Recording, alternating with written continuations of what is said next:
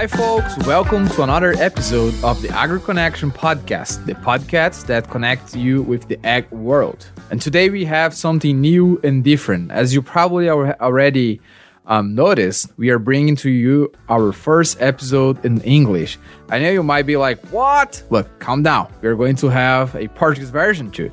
I'm Carlos Pires. I speak from Manhattan, Kansas, in Brazil. Rafael Ramon. Hello, dear listener of the Agro Connection podcast. Here is Rafael Ramon speaking from Porto Alegre, and I invite you to join us in this super special episode. This is the sixth and last episode of our special series in soil health. For that, we are honored and delighted to have Dr. Charles Rice, one of the world's most respected and recognized researcher in soil health.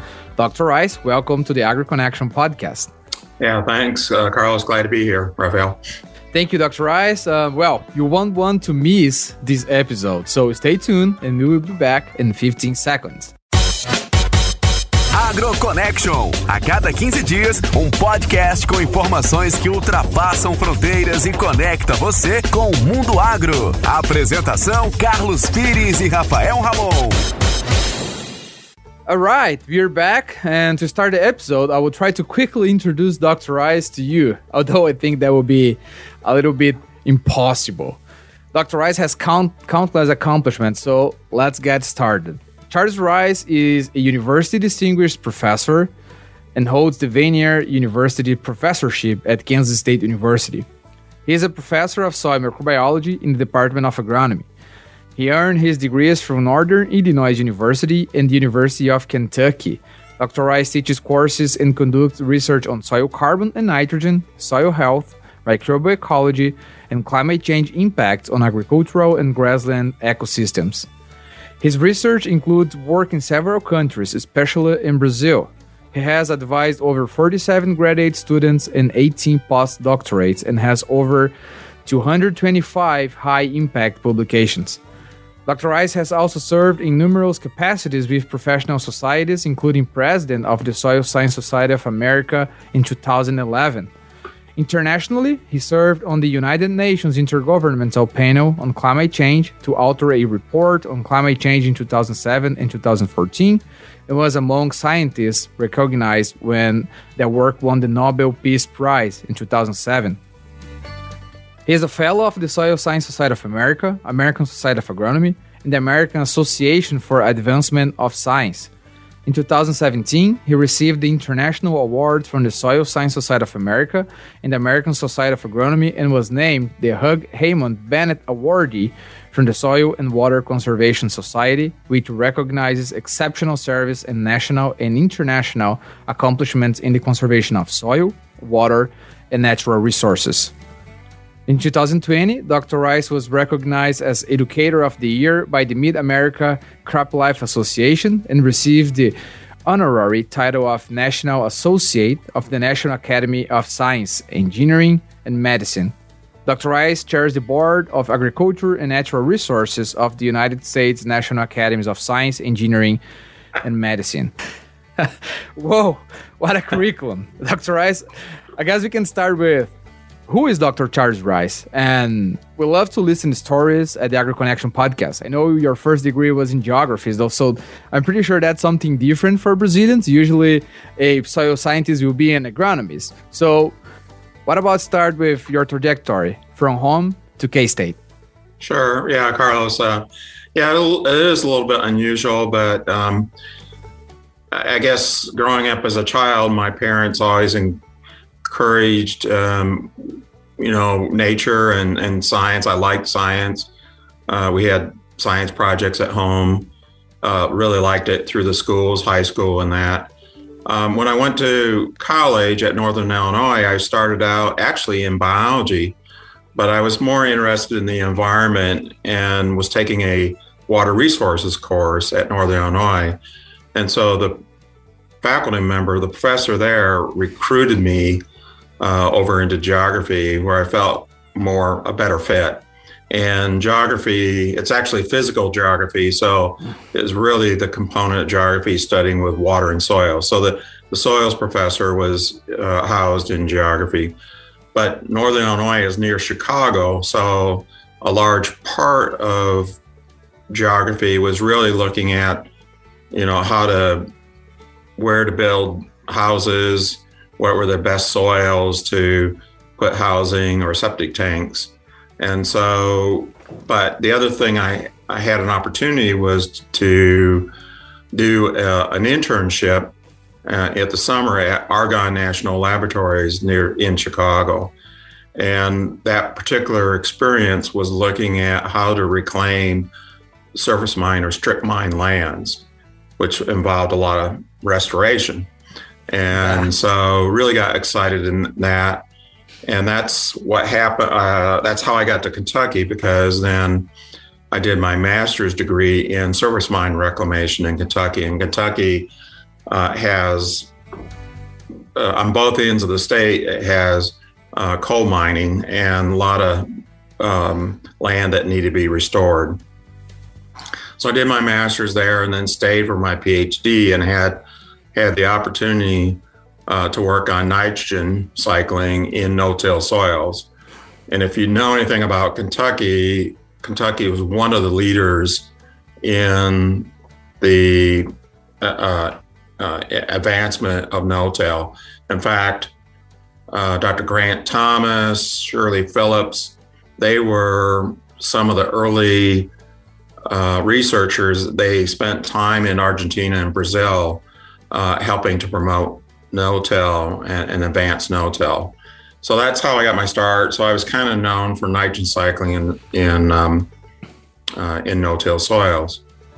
So that's how I got started, and then uh, I had an opportunity to work uh, do a postdoc at Michigan State University and work with two probably you know, the most prominent soil scientists, microbiologists in the world. One was Eldor Paul, who's done a lot of work on carbon cycling in soils, organic matter, and the other one really was my is my mentor uh, is Jim Tiedje, who's pro- is um, famous, most renowned soil microbiologist He's a National Academy of Science member, uh, and he's a really neat guy. Um, yeah, he is. Yeah, and and the the first one you mentioned, Paul, is is he the guy or she from the uh, soil microbiology book? Yes. L, yeah, it's he. Oh, wow. Yeah, he yeah he was one of the um, wrote the book with uh, Francis Clark. The first edition was Francis wow. Clark and Eldor Paul, uh, and actually Francis Clark did a little bit of work in Kansas before he moved to Colorado State. Wow, that's uh, well, that that was a unique opportunity yeah. for sure. So it was it was really a great experience. As I had great mentors from high school teachers to uh, my undergraduate, graduate, and then my postdoc. Uh, really helped grow me uh, as a professional. Eh, you know what is kind of funny, Dr. Rice, is when when you are in Brazil, you start to see these names, these famous names in books and papers. But when you are in US, you actually sometimes you drink coffee with these people. that's just that's just very it's very interesting and amazing. Yeah, no, it's yeah, and you know they're they were all great professional scientists, but uh, in many cases they were great people as well. I remember uh, Dr. Tiedje. uh, when my daughter, when we moved to Michigan, my daughter was just a year old, and he got down on the floor and played with her. And here's this famous scientist and playing with a one-year-old. Yeah, what a what an impressive trajectory. And what we always talk about here, it's about experience and how this impact in our in our life. And in in in our episodes, we always ask to our guests who are generally Brazilian, and now the first time that we have someone from US. But uh, you also had uh, some uh, exchange experience in, inside US and also international experience. And what I want to ask you, and is how important this was for uh, your professional and personal uh, career? Yeah, I, you know, I yeah, when I started my career at the university, I you know, I thought, you know, it'd be nice to get maybe one international trip a year or every other year to uh, in that. Uh, and now I'm, well, before COVID, I was doing eight or 10, 12 a year, uh, trips a year. I, you know, I, whether it's interna- international is important, um, but both national, international, it really is about developing a network and having going to meetings, conferences, uh, getting doing collaborative experiments, uh, whether it's Australia or Brazil. Uh, it's really developing that network and gaining that experience, and that's what has driven me is learning from different people from different cultures, different climates, different soils uh, is really key. And I can bring that back to the, of course, the classroom, but it's really helped me to expand uh, my horizons. I, like I said, I never thought I'd be doing such an international experience, but I do enjoy it, and I do. I think I benefit from it just personally, but also yeah, for um, sure, professionally. And another question is: uh, I know that you you already visited Brazil uh, several times. You know a lot about uh, Brazilian agriculture. Uh, you have been working with Brazilian researchers as well for for a long time. So. Uh, tell us a little about your experience uh, in this professional exchange with Brazilians. Sure. Yeah. Well, I guess I was trying to think the. I think the first trip I made to Brazil was at a conservation agriculture conference in Santa Maria. I can't remember the year. It was probably around 2011, 2009, maybe. Um, but um, so I got that opportunity to go, and I, I, it was probably a colleague from the U.S. or a connection that uh, invited me down there and that's really kind of where par, a large part of this started. I um, met uh, Dr. Telmo Amado at uh, the Federal University of Santa Maria, and you know we hit it off. We um, were able to talk and drink wine and um, play soccer. Yeah, play soccer. um, maybe he played soccer. I, I kind of uh, fumbled around, um, but you know that that's that it, again it was that personal connection. And then it, that opportunity grew into um, multiple universities. Uh, i had a chance to uh, several trips to go to Paraná and um, Rio Grande do Sul to visit uh, farms, and that was really, you know, I, I, enjoy the colleagues, the professional colleagues, but going on these farms really opened my eyes on, you know, Brazilian agriculture and what they were doing. And in some cases, you know, I, I mentioned earlier that Kentucky was probably one of the leaders in getting no-till started in South America. But I think the Brazilians and, and Argentinians both have taken no-till and advanced, and I would argue that they're probably ahead of, in many cases, ahead of the U.S. Eh, in no-till technology with cover crops rotations and, that. Um, but you know that that was learning from those farms uh, to the challenges. Really, uh, you know, I gained a lot uh, hearing from that and understood some of the challenges better. Yeah, really interesting that uh, yeah, it's good to hear that the experience in both direction are very important to, to develop a better agriculture. And I, I would like to ask you because here uh, we always try to to to uh, encourage people that wants to have experience abroad. So, what tips would you give to a young professor, researchers, or other professionals from Brazil who would like to have some international uh, experience? Yeah, I, you know, I, I, think it's it's a lot easier now um, with Zoom and and connectivity than it was, you know, when I first started. Um, well, my first international trip, I believe, was in 1994, but uh, really started ex- more extensive work in the in the 2000. You know, 25 years ago, we didn't year, have. Huh? Uh, yeah, I said I was one year old. That yeah. Thanks, Carlos. uh, but yeah, no, I, I, I, like I said, it it helped me to become a better scientist with that networking. So, you know, if I was advising an early career faculty member scientist, you know, don't be bashful. Go to go to a conference uh, outside your country, uh, whether it's U.S. or Europe or Australia.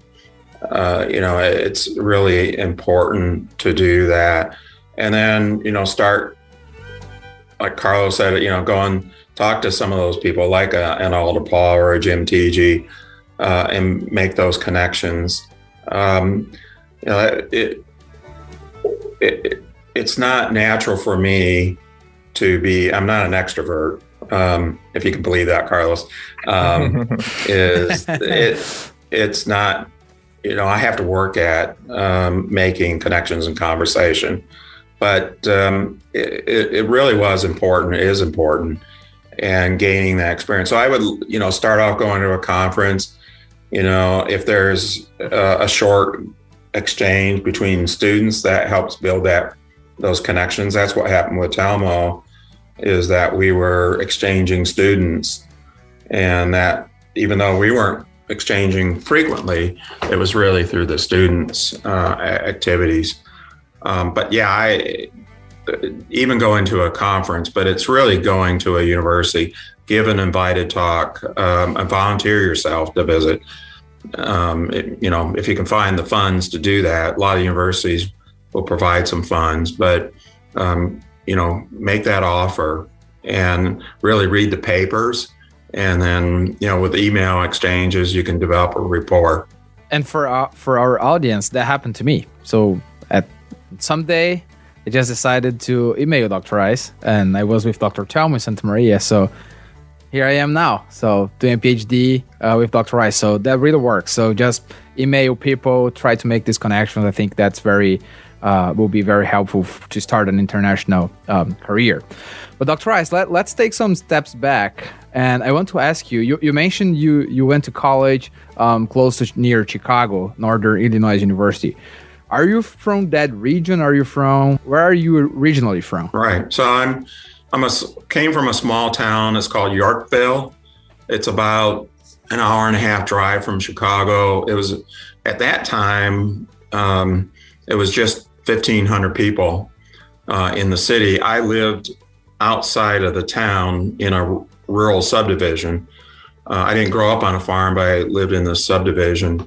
But I had a lot of uh, classmates. Some grew up on farm, others lived inside this small town. But we were again, we were close enough to Chicago. We would do field trips into some of the museums or go to the ball games or, or go to the lake uh, in Chicago. Um, but yeah, so that that's how I where I grew up. Pretty much stayed in you know the Illinois area until we. Uh, well, I went to college at Northern Illinois, which is in DeKalb, which is near Chicago still. But then when we um, moved to Kentucky, that was my first big move. And can you talk a little bit about uh, landscape, topography, soil type, sure. things like that about your region? Yeah, yeah. So Illinois, the the northern, well, the northern three quarters uh, of Illinois is what's called glaciated. So ten thousand years ago, it was covered by ice, and so it's really been ground up rock. Uh, and the soils are fairly young, uh, not like Brazil. Um, they're you know less than ten thousand years old. So uh, and there's parts depend where the glaciers uh, ended. The, some of it can be hilly, uh, rolling topography, but then other parts are flat as a pancake. Um, if you go to uh, central Illinois, near where University of Illinois is at, Champaign Urbana, um, or even where I grew up, there's parts that are rolling, but other places it's flat, really flat. People talk about how uh, flat Kansas is, but they haven't been to Indiana and Illinois, that part of the country. But very good soils. Um, it was uh, part of the tall grass prairie, and so when it was settled from the European by the Europeans, they came in and they saw this sea of grass, um, and it's uh, the part that I grew up is really wet. The water table in some springs will come right up to the surface or on the surface. Uh, and what happened was then when they, in order to uh, put in our agriculture, they had put in drains to drain the the land so they could come and plant crops on it. So it was plowed, the prairie was plowed under really dark black soils, high organic matter, uh, five, six percent organic matter, maybe a little bit higher in some cases. Really rich. I argue, I would argue that it's probably some of the best soils in the world because of the, the organic matter, because of the water, um, that uh, very productive. Nowadays, it's all covered by corn and soybeans. Nice. It, that's a well for for our Brazilian folks. It's a lot different than the soils in Brazil. Yes. So soils here, well, they might have some um, physical problems that we don't have in Brazil. But in, in Brazil, we have a lot of chemical problems, uh, right. low pH, um, a lot of aluminum and that's the opposite for uh, uh, Indiana's uh, right. Illinois soils. And because of the the geology, the ground up rock from the glaciers, they're young, so uh, they're not old and uh, have acidified. The pHs are naturally around seven. Whoa. Um, yeah. um, you know, the main problem is actually too much water, uh, the drainage. So once they got that figured out, then um, it, it made it very profitable, very productive for um, grain production. Chemically great and flat. And so flat, yes. So basically, yeah, what a farmer yeah. wants.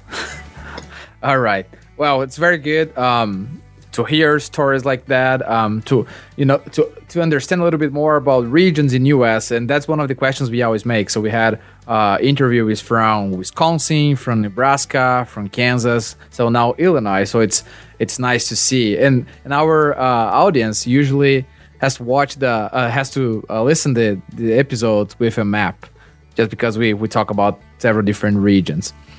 All right, so now we are going to change gears a little bit, and we are going to talk about the subject you are an expert on. So we are talking about soil health. We have already uh, chatted with other professionals. Uh, to be uh, specific, we spoke with five um, other experts on soil health. And one of them spoke about soil management, uh, organic matter, soil health indicators, cover crop, soil physics, and we asked for all of them, what uh, is soil health? So I'll ask you the same question. What is soil health for you? Yeah, so yeah, there's the official definition, but uh, I guess what I think about is uh, what a healthy soil is a soil that uh, it's fit for its use, it's productive, um, has provides resilience to um, environmental change, whether that's climate change, drought, uh, or some other change, environmental impact that might affect soils. They're providing uh, high resiliency. Um, you know, and, and again, it, it, it depends on where you're at, but uh, I think of, at least in the middle part of the US, uh, organic matter, carbon is really key. Um, you know, like I said, you know, the prairie soils, they would have five, six, seven percent organic matter. Uh, but you wouldn't expect that in a sandy soil in the desert. Uh, you know, if you could get 0.5%, that'd be great. So it's got to be in, in context. But um, as you know, I talk about uh, three key properties, what I call affectionately my holy trinity. Um, that's really carbon is the is the base of that because uh, again, as a microbiologist, that carbon is really the food source for most of the microbes in soil, and so uh, carbon is really important for the food. But the other thing, carbon uh, helps to improve soil structure. And so it's really the, the base part of, uh, of any soil, uh, at least in the healthy aspect. Um, and once you have carbon, then again, it's the food for the microbes. The microbes are key because they're driving the nutrient cycling, the processing uh, of plant residue, um, releasing nutrients for plant productivity. And so that microbial activity would be the other one leg of the stool. And then the third leg would be soil structure. And carbon and microbes both impact structure, and structure can also impact microbes and, and carbon because uh, uh, if you have good structure, and one way we look at structure is through uh, aggregates, um, the size particles, and entrained in those particles is carbon. So it helps to sequester carbon uh, and retain that uh, carbon in the soil.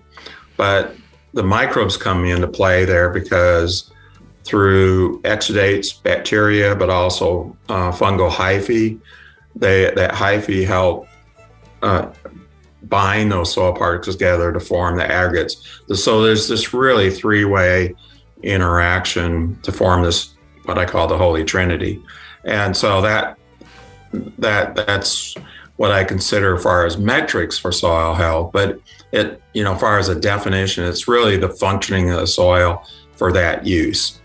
Um, you can talk about pH, but it really depends on what you're growing. You know, if you're growing blueberries, I want a pH of three um, or four. You know, if I'm growing alfalfa, I have to have a pH near seven. So, I, you know, using pH as an indicator, it really depends on its use. But organic matter is really essential for most soils around the world. Yeah, actually, this was uh, the question that I would like to do right now because we had here uh, in our special series on soil health uh, experts from different areas. We talk about chemistry, physics, and biology, and we know you are an expert in microbiology. So you already said that said that uh, micro microbiology is is key. So uh, how would you place uh, microbiology in this uh, in this trinity that you that you mentioned? Would would be the most important? Well yeah and that so the reason i call it the holy trinity or the triangle because they're equal right?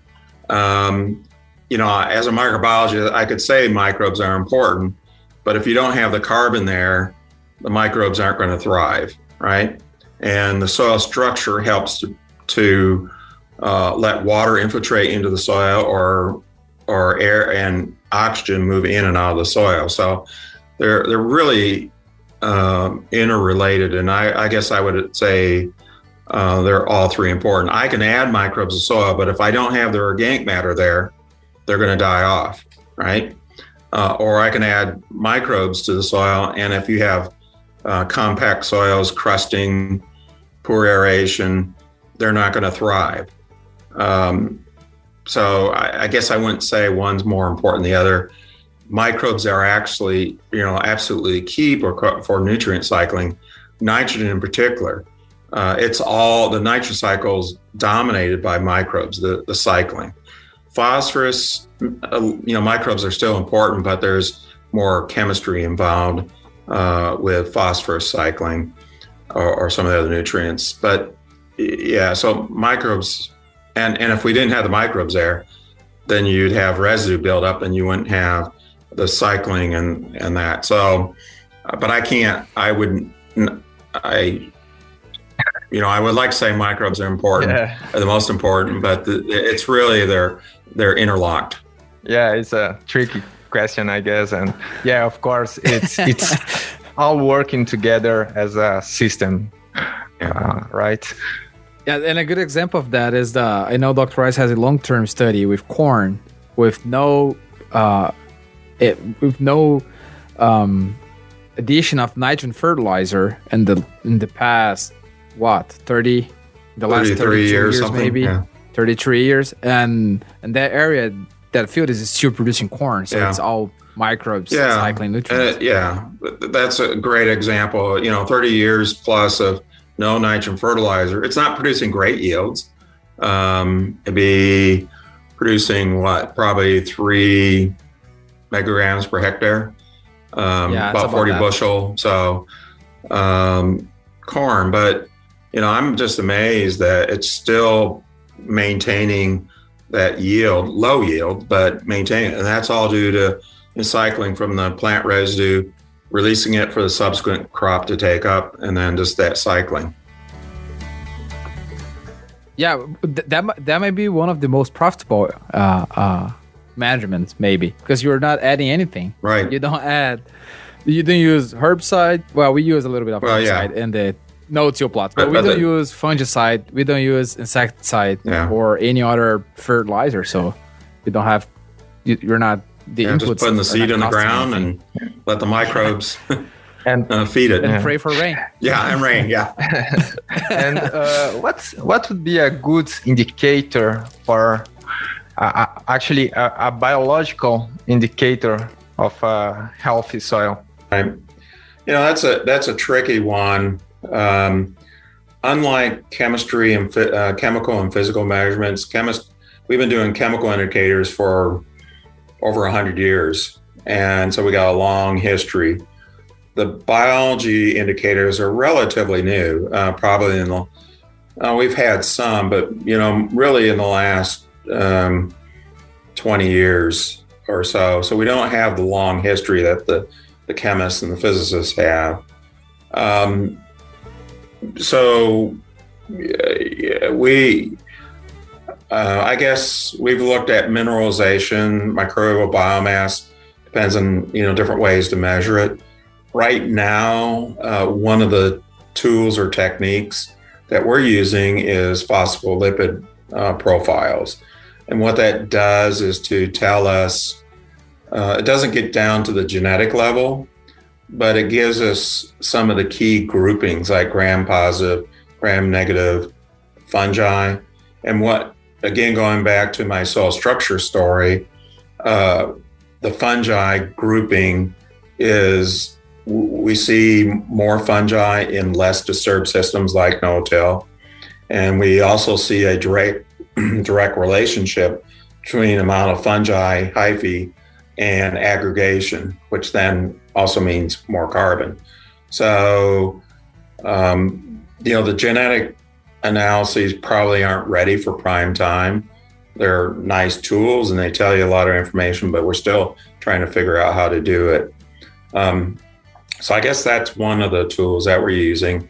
You know, I like microbial biomass just as a general indicator, whether you do it by um, phospholipids or by what what's called fumigation techniques. But that that gives us a general indicator of the microbial biomass in the soil. We're doing some things with enzyme activity. Uh, I wasn't a um, early adopter of enzyme activity, but as we've done more work uh, on it, it there's two or three enzymes that seem to be fairly useful in monitoring change uh, in in soil health, uh, particularly on the biology side. And I, I'm pretty sure indicators, soil health indicators, is one of the challenge for adopting soil health, because we have, well, we, we now have commercial labs trying to uh, implement several. When I say several, it's several, really, a lot of different new indicators. Sometimes just to get some money. Sometimes they are really helpful.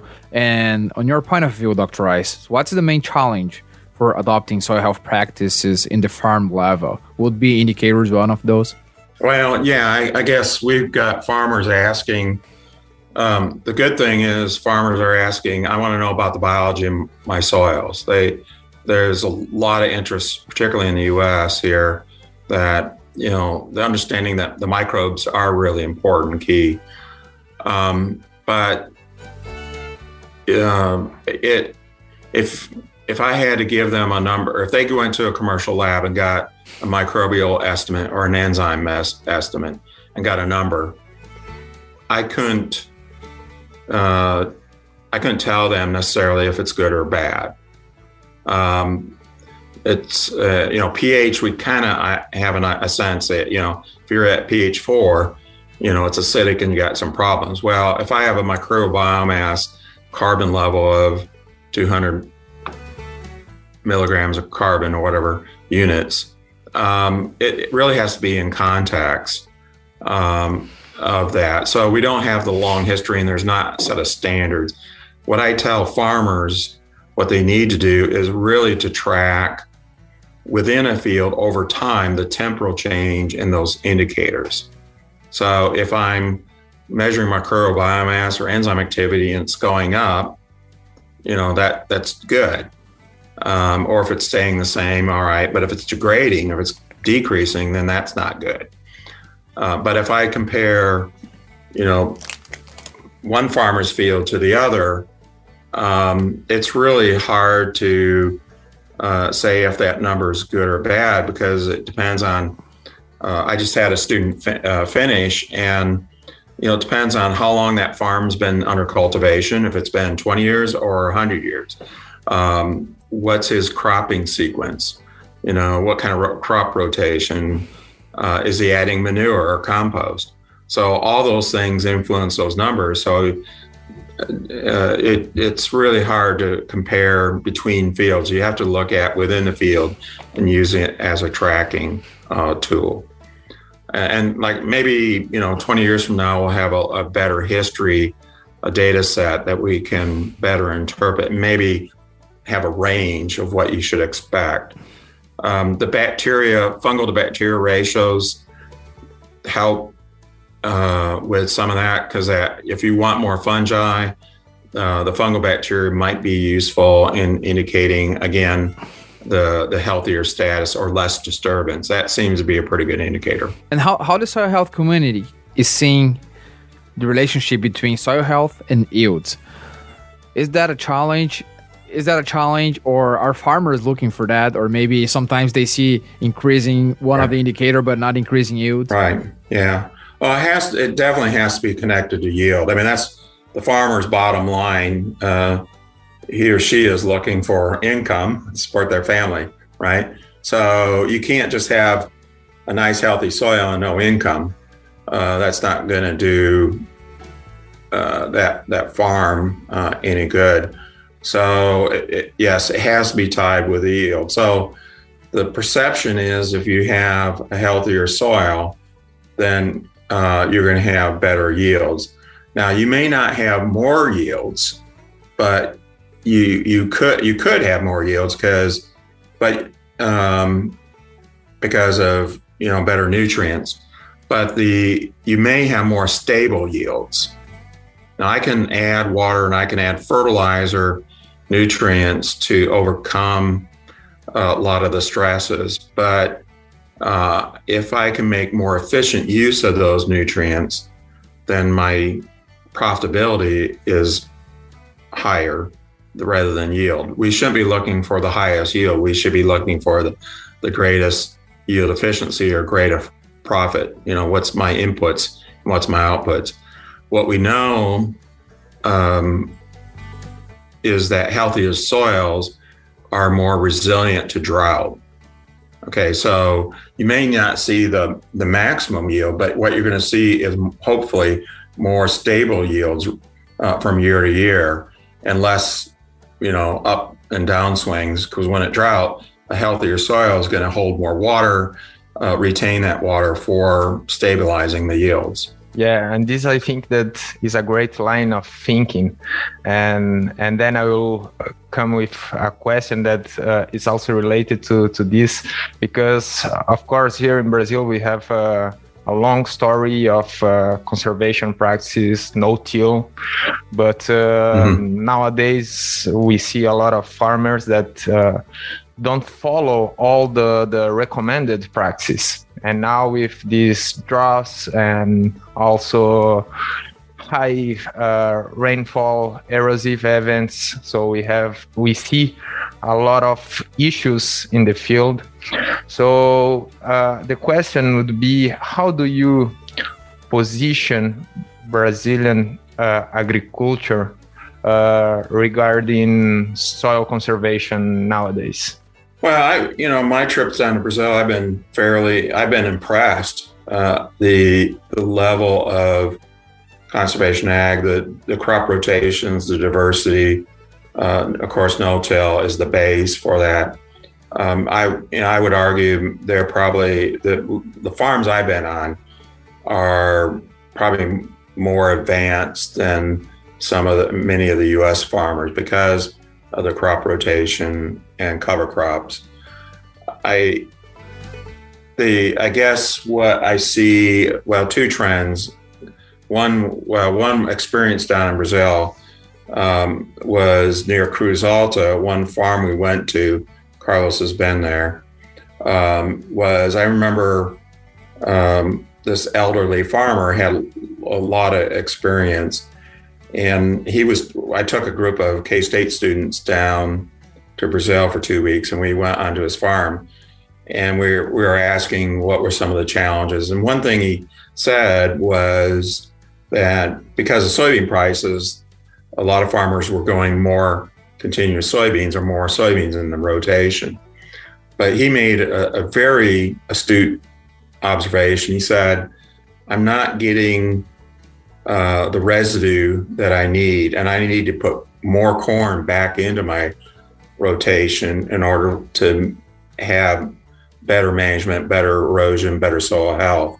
So he was looking for the long term benefits, not the short term money gains by planting soybeans. And that's been a problem in Argentina because they've almost gone monoculture, uh, monocropping with soybeans, and it's degraded soil health. Soybeans are great as an income, but they aren't very um, beneficial to the soil because of the residue.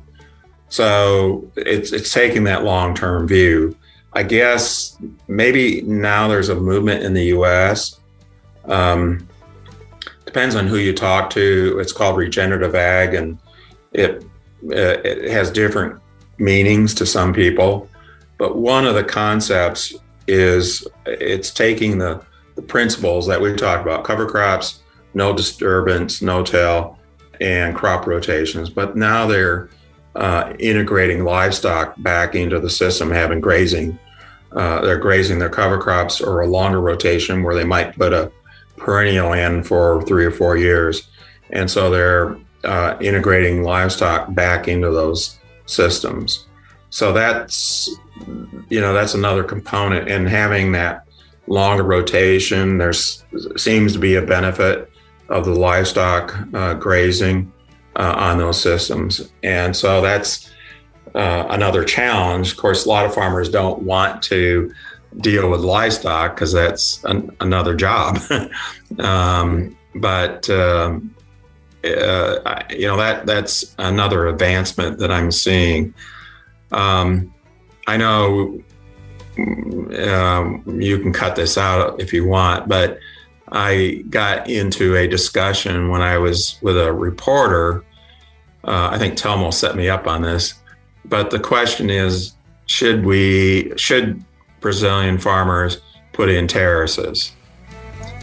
And I guess there's That's a debate whether yeah. polemics. Yeah, and and I guess my view is the native landscape was never terraced, right? Yeah, and yes. so if you look at the prairie here in the U.S. or savannas in in um, Brazil, they weren't terraced, and so it's really if you have good cover, good rotations, good roots, that you, you don't need to do the engineering approach and tear up the soil and re-landscape everything. Um, and if you have, you know, good soil health, you're going to have that water infiltration, and that it's not going to run off. And so I, I you know, I think the everybody wants to do a, a geoengineering approach, and I, I don't know if we need to do that. Yeah, I I partially agree with you. I was expecting that. Yeah. Okay. No, no but uh, okay, you you are right uh, about the the a healthy soil will increase a lot infiltration and keep the water right. in the field. But at the same time, the, the landscape was not always uh, so flat, you know, because you know here here uh, uh, in Brazil. Uh, uh, when when when the farmers start to to prepare their their fields, the first thing they do is like uh, try to yeah, make that try flat. to make right. that flat, right. and and this is a this right. is a problem, yeah. and this is why sometimes we need terraces to keep more water Yeah. in the field or in the landscape. But uh, yeah, I, I, I, I'm not in Uh, favor yeah. of terraces. You know, I I think it's Yeah. we have to to to observe each situation, each farmer locally, uh, and see if this is the solution or not. Because we know that it implies in difficulties uh, in Right. the mechanization and so on. But but but Right. it's it's Well, it's a good yeah. discussion. Yeah, ter- ter- I mean, there. I guess there's uh, places where terraces are valuable, but uh, the e- the the first solution is oh, we got a terrace. Well, first solution, I would argue, maybe we need to try some of these other things, and then if it doesn't work, then terrace. But Yeah, it shouldn't be the first thing you do. yeah. I, And that's what happened in the US. Yeah, yeah. and this is why. And, and then there's and this once you is- terrace, then you got to maintain it. There's you got to rebuild those terraces, and it takes maintenance work. Yeah, and this Uh, is you're why fighting nature. and this is why we failed in the 80s 90s where uh, we changed from the conventional uh, tillage to to make terraces everywhere and then the no tillage came and uh, reduced a lot the problem much more than Yeah. only terraces did before so yeah this is this is the right thing to do i guess And uh, I was I was kind of impressed with um, how many terraces I saw in southern Iowa, and Yeah. in our crop tour right after um, north north north part of Missouri. I mean, I saw a lot, a lot of terraces in Iowa. Do you know why they have that? Just because of the landscape? It was well, it's the landscape, but then it's also the government subsidies that promoted cost shared. They would pay for um, a large part of putting in a terrace. So what the the I'll probably get in trouble, but um, you know the again NRCS, uh, the Soil Conservation Service here in the U.S. Basically, you know they went out and they got ag engineering degrees, and so they said, "Oh, you got to terrace everything." And of course, no-till wasn't adopted or it wasn't available 40 years ago. Um, but so that was kind of the the standard approach. Let's uh, fix it by engineering it, and and and there was the government subsidies too that promoted that. All right. Um, just to move on. So you mentioned a lot about the Brazilian agriculture, about the conservation ag, and how uh, you see Brazilian ag in the future. Well, yeah, I, I, you know, I think Brazil ag is has, uh, I wouldn't say unlimited, but huge opportunities. Uh, you know, it's a great country. It's got, if it, the soils are good, if they're managed properly, they're very sensitive, vulnerable, but you know, they can be very productive, uh, just as much as, uh, or you know, at least some of the U.S. soils or soils around the world. Maybe not the soils in Illinois, but um, Yeah. but but they they are very productive, uh, but they are very sensitive, so they have to be managed carefully. I I guess um, yeah. So I think there's huge opportunities. Um, you know, I worry a little bit about the economics and people going to less uh, crop diversity. Um, that's what happens in Argentina and, and in Illinois. That's one of the advantages, at least in southern Brazil, in Paraná and, and Rio Grande do Sul. It, it is a very diverse cropping system. Um, maybe not so much up in the um, um, um uh, Mato Grosso, or no, yeah, where all the soybeans are. Um, But I think that that's something hopefully they can advance and capture. Um, there's there are challenges, um, you know, with uh, particularly with herbicide resistant weeds. Um, that's where the crop diversity, crop rotation is really important because then you can rotate your herbicides as well as your your crops um, instead of having corn soybean, which is basically using glyphosate and not really rotating your um, herbicide, and that just speeds up evolution. So that's one of the challenges. Uh, I think, you know, maybe not so much. Well, I guess uh, around the world, um, at least in large uh, farms, we need to be thinking about alternative crops more more diversity. What new crops can we employ? I would love to see more deep rooted crops, um, whether it's perennials or we breed uh, some of our annuals to have uh, a deeper root system. Again, to promote uh, protect the soil and promote soil health. All right, I think the the take home message here is Dr. Rice knows very well Brazil. right, Yeah, Rafael? sure. I can see. All right. Okay. So, our Dr. Rice, our podcast is is divided in three parts. So the the first part is about your story, and the second part is a little bit more technical, and the third part we call bate volta. I'm I'm I- I'm calling that boomerang. I'm not sure that's the correct word or not, but the, the basic is I ask, you answer. All right. So we want to know who Dr. Charles Rice is outside of academia, agriculture, university. So before 8 a.m. and after 6 p.m., if you can establish these limits here, I, I, I don't think we can.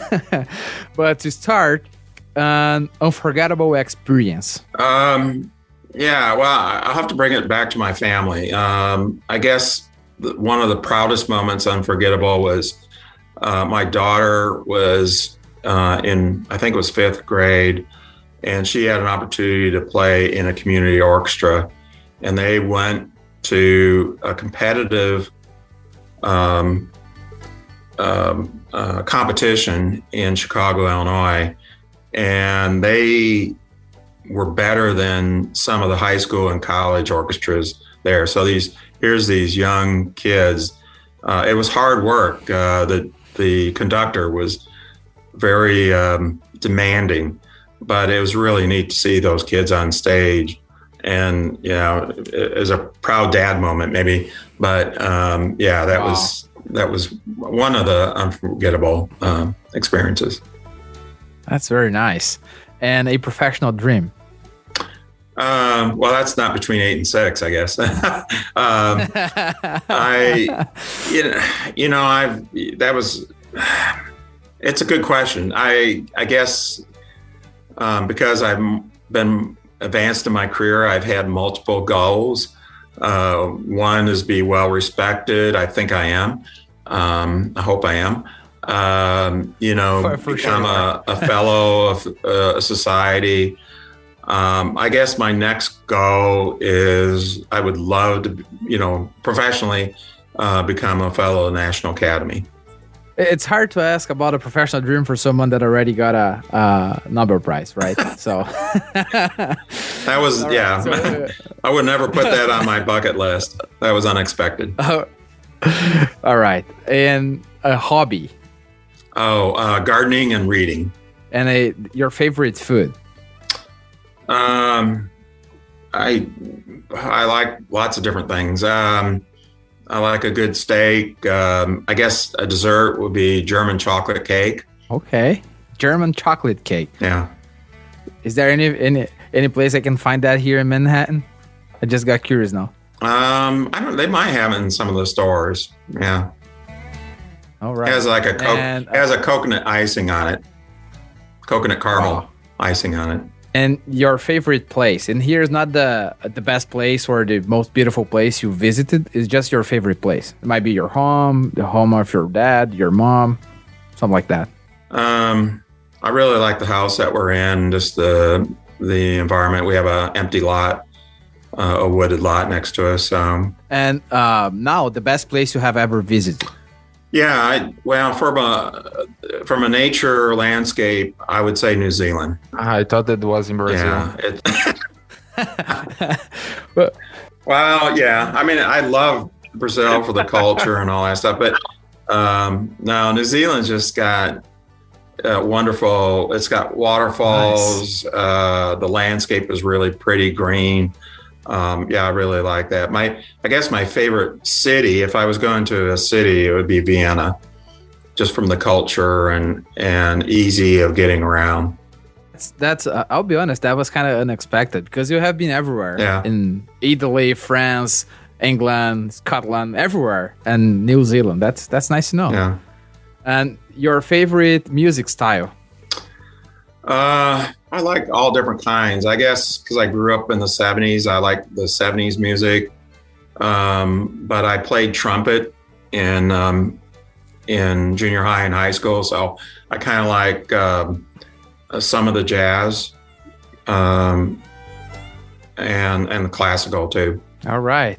And your soccer team or football, basketball, baseball team? Well, since I grew up in Chicago, near Chicago, the Chicago Bears were kind of the team to follow.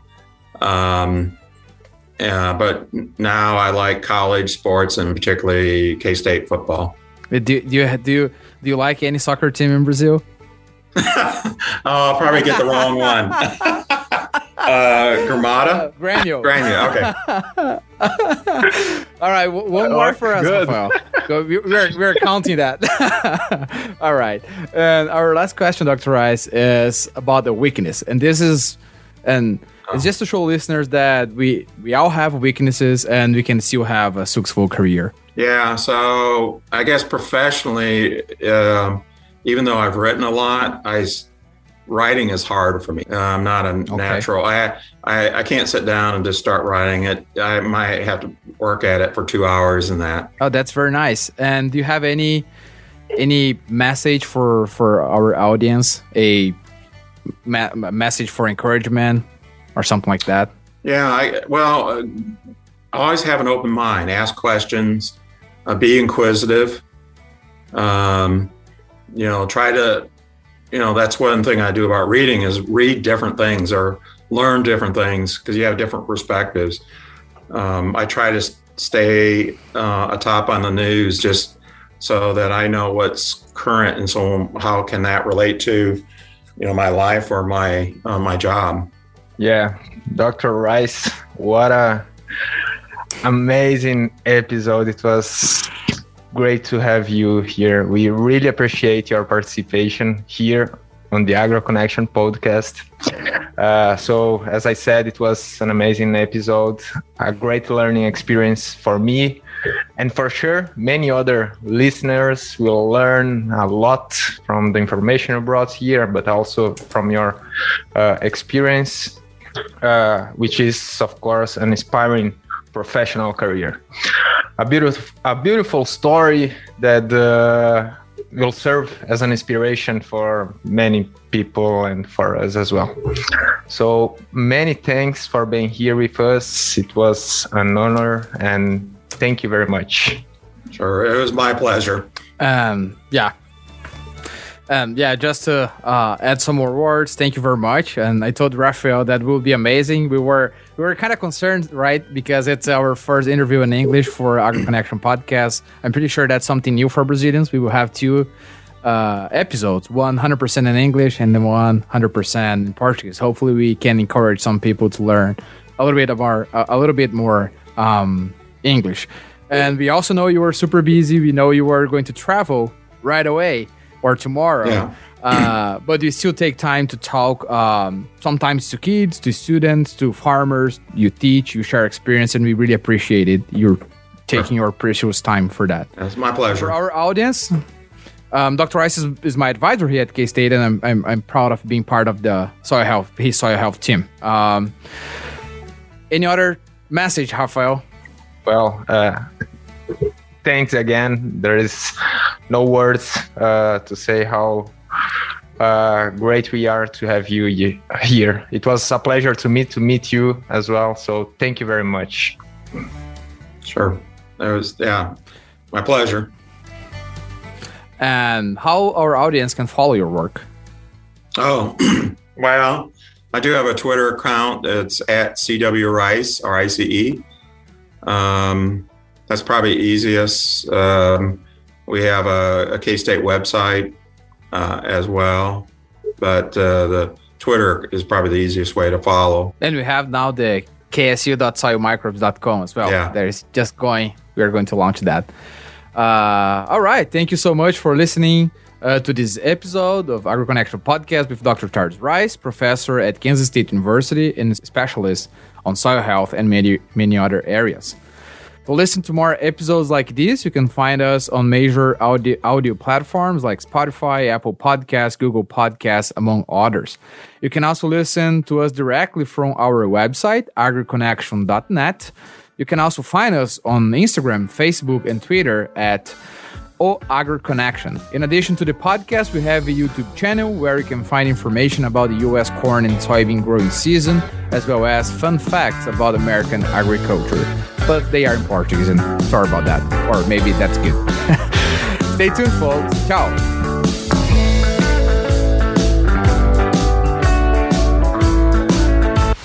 Agro Connection.